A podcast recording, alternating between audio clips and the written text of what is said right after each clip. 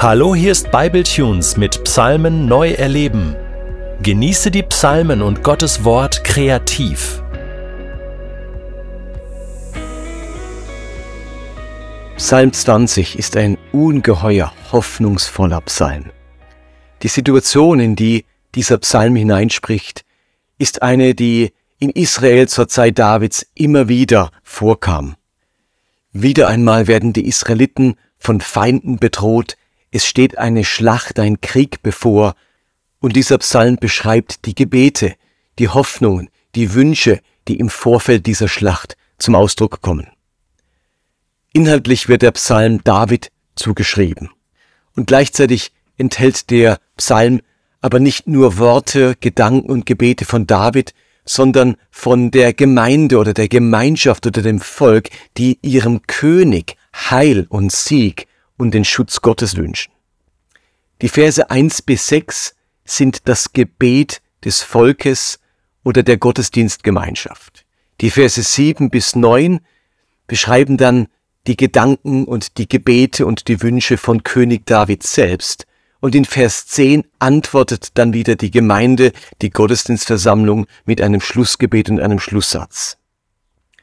Mich persönlich begleitet dieser Psalm schon seit meiner Teenagerzeit. Besonders die Aussagen in Vers 5 und 6 haben mich damals total gepackt, wenn es heißt, Gott gebe dir, wonach du dich von Herzen sehnst, oder der Herr erfülle dir alle deine Bitten. Ein Bibeltext, der mir solche Verheißungen macht, der ist wirklich großartig. Und ich hatte damals bis heute große Wünsche und Herzenssehnsüchte. Der Wunsch des Volkes und der Wunsch Davids damals war natürlich der Sieg, Schutz vor den Feinden. Besonders deutlich kommt das in Versen 9 zum Ausdruck, wenn es heißt, unsere Feinde stürzen und fallen zu Boden, wir aber stehen aufrecht als Sieger.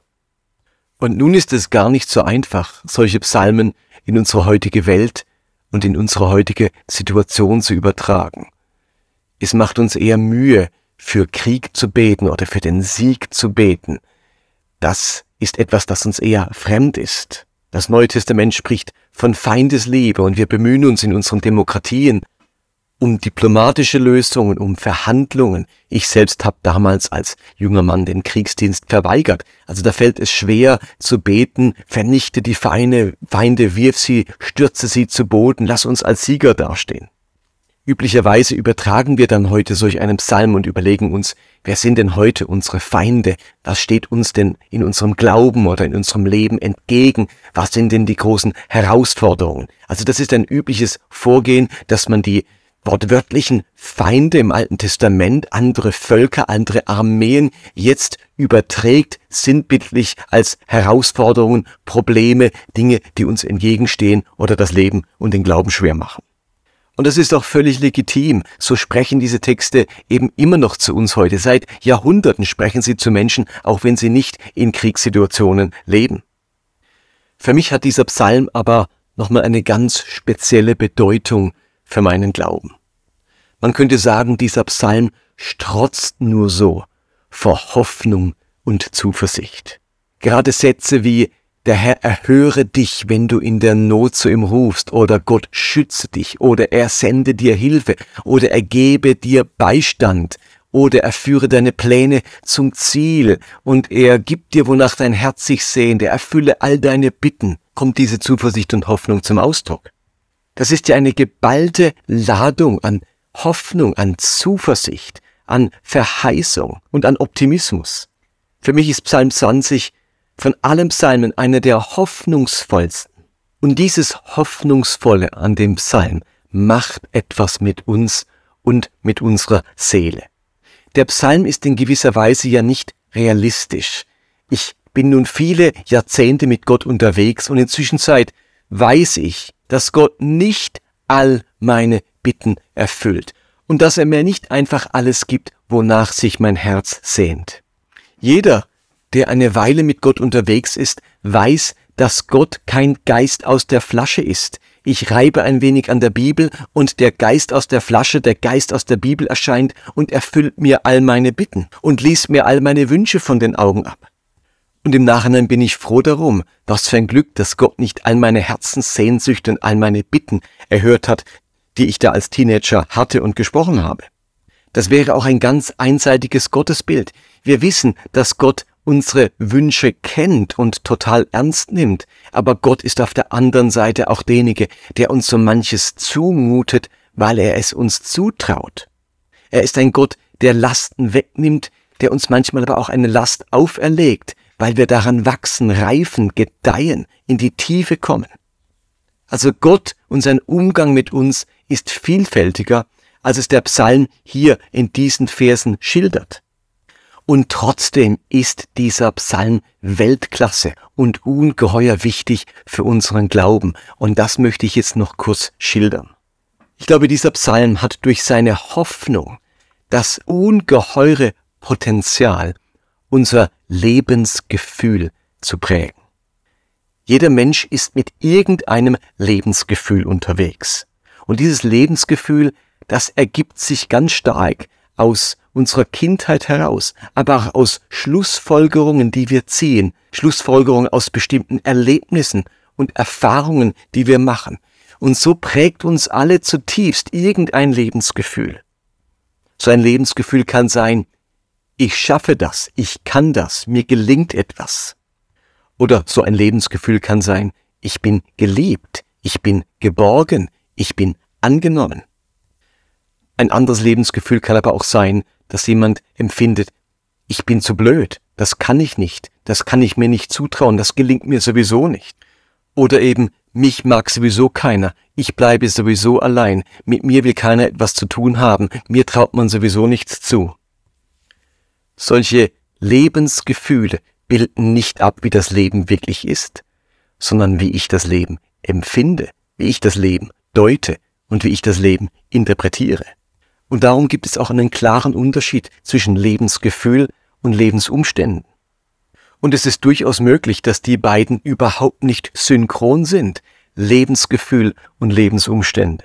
Eine der Kostbarkeiten meines Glaubens an Jesus ist es, in ein Lebensgefühl der Hoffnung hineinzuwachsen. Ich möchte zutiefst geprägt sein in meinem Lebensgefühl von der Hoffnung, meine Sicht auf das Leben, meine Deutung des Lebens und mein Gefühl dem Leben gegenüber soll zutiefst geprägt sein von Hoffnung.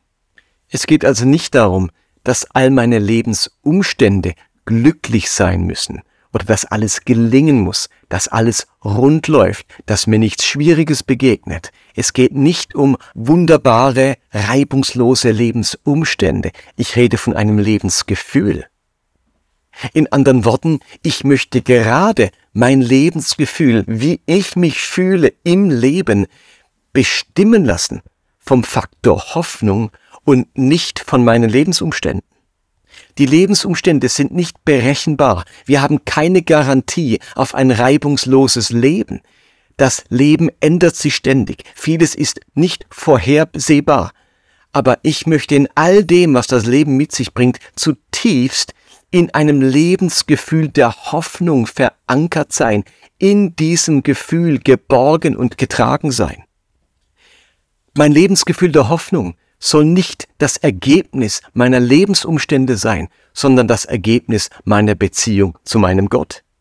Nicht die Lebensumstände sollen mein Lebensgefühl bestimmen und prägen, sondern mein Lebensgefühl der Hoffnung soll meine Art zu leben prägen und meine Fähigkeit, mit dem Leben umzugehen. Und es sind genau solche Texte wie Psalm 20, die uns helfen, das Lebensgefühl der Hoffnung und der Zuversicht zu kultivieren und zu düngen. Das Lebensgefühl der Hoffnung ist das Immunsystem unserer Seele. Vom Körper kennen wir das ja. Auf unseren Körper treffen andauernd Bakterien, Viren, Keime und was uns schützt vor diesen dauernden Attacken ist unser Immunsystem. Und wir stärken es, indem wir Vitamine essen, Obst essen, am Morgen kalt duschen oder was auch immer, uns gesund ernähren, Sport machen. Und so haben wir eine innere Kraft, eine innere Stärke, dem, was uns von außen körperlich attackiert, zu widerstehen. Mit unserer Seele ist es ganz ähnlich. Auch auf unsere Seele stürzt ganz viel ein. Unsere Seele wird attackiert von schlechten Nachrichten, von Sorgen, von Lieblosigkeit, von Zweifeln, von Verunsicherung und so weiter. Und es geht nun darum, ein seelisches Immunsystem aufzubauen. Dieses Lebensgefühl der Hoffnung, das sich speist aus Texten wie Psalm 20, das versorgt unsere Seele mit Kraft. Es ist eben wie dieses Immunsystem meiner Seele. Und es gibt eben Lebensumstände, bei denen wir merken, dass unsere Seele etwas krank machen möchte. Bestimmte Herausforderungen verdunkeln unsere Seele, weil sie sich finstere Gedanken macht oder sie beschweren oder belasten unsere Seele oder Herausforderungen drücken unsere Seele nieder. Wie gut ist es dann, wenn wir so ein Immunsystem der Hoffnung haben, das uns hilft, dass unsere Seele stehen bleibt, dass sie den Sieg davonträgt. Mein Leben ist mehr als die Summe meiner Umstände. Ich möchte vielmehr durch das Lebensgefühl der Hoffnung eine ganz eigene Perspektive auf dieses Leben entwickeln können. Und wahrscheinlich ist uns allen das doch schon aufgefallen, dass unterschiedliche Menschen die genau gleiche Erfahrung machen, aber ganz unterschiedlich damit umgehen können.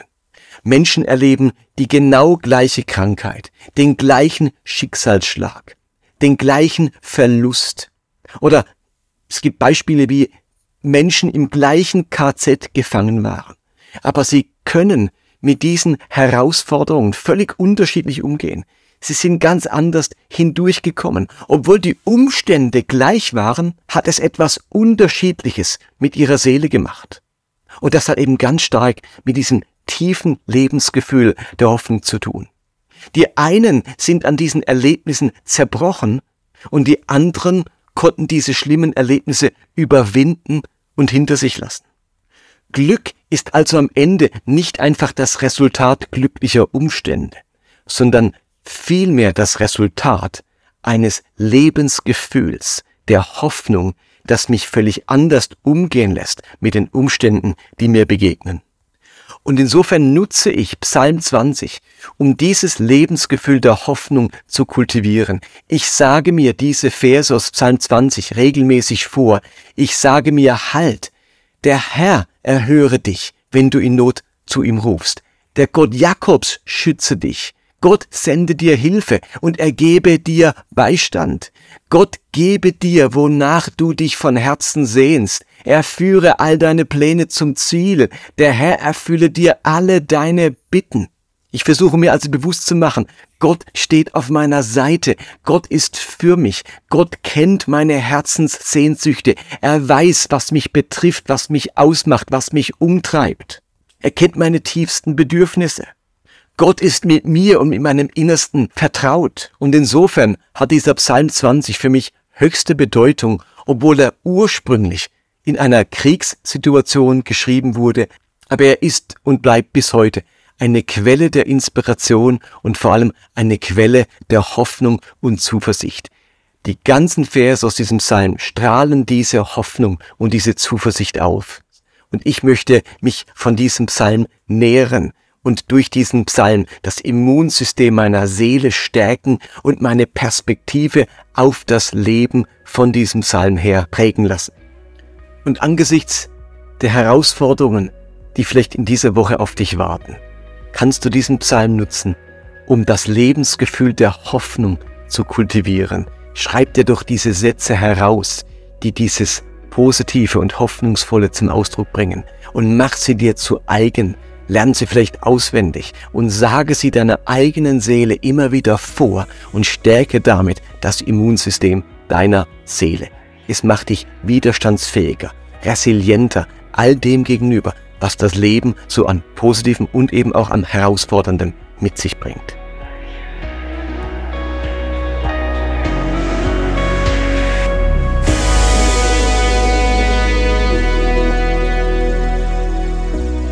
Du möchtest diesen Psalm noch für dich persönlich vertiefen? Dann entdecke Makom und der Psalm wird für dich zu einem Ort in deinem Alltag. Makom ist als PDF downloadbar auf bibletunes.de Psalmen neu erleben.